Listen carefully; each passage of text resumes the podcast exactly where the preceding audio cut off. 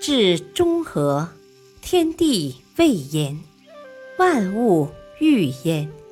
意思是说，只要按照中庸的精义治国修身，必定能达到天地万物各得其所的太平和合境界。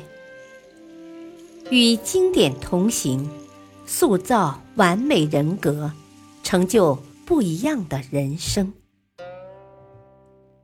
欢迎收听《中庸》，《中庸精解》。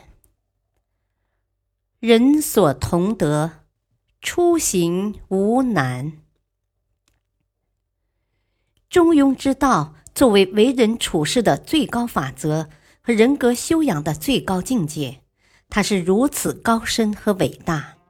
它听起来那么高深莫测，是不是我们平常人永远无法企及，只能够望而却步，无能为力呢？如果它真是那么高不可攀的话，我们苦苦追求而达不到，那么我们的付出又有什么意义呢？也许我们刚刚领会了一点中庸之道的伟大之所在，会生出以上诸多怀疑。然而，这些怀疑确实是没必要的。朱熹在评述中庸之道时。给了我们最恰当的解读。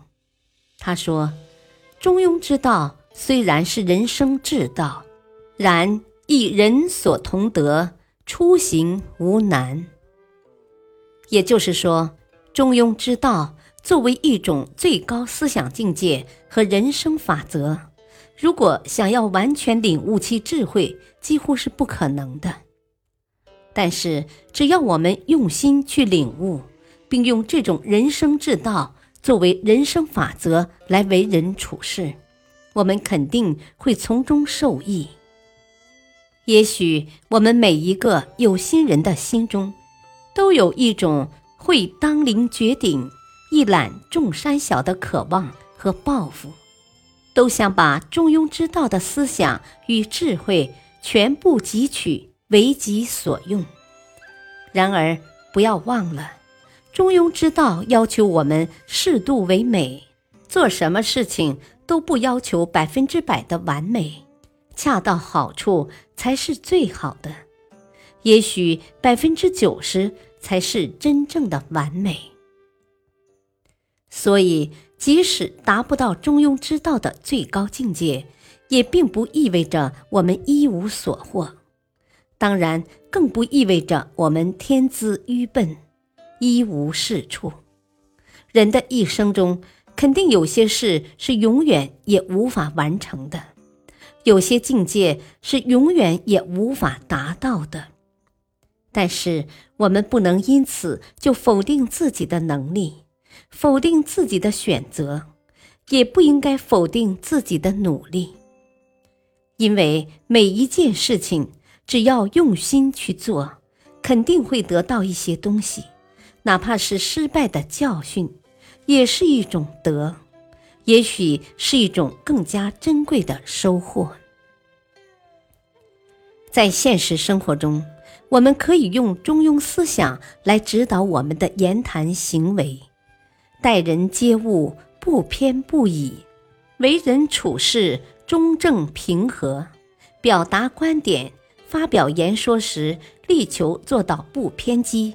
不极端，即不出言不逊、出口伤人，又能够切中要害，在处理事情时兼顾到多方面、各层次人群的需求和感受，给人一种堪担大任、正直无私而非夸夸其谈的印象。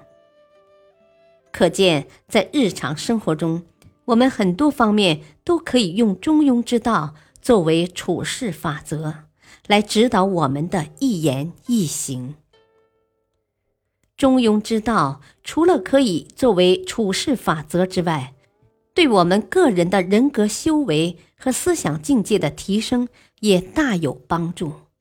我们可以用不偏不倚的态度去对待一切事情，坚守自己的道德底线，磨练出一颗宽容而强大的心灵，慢慢接近一种中正平和的人生境界和人格修为。感谢收听，下期播讲事教衰不能行中庸。敬请收听，再会。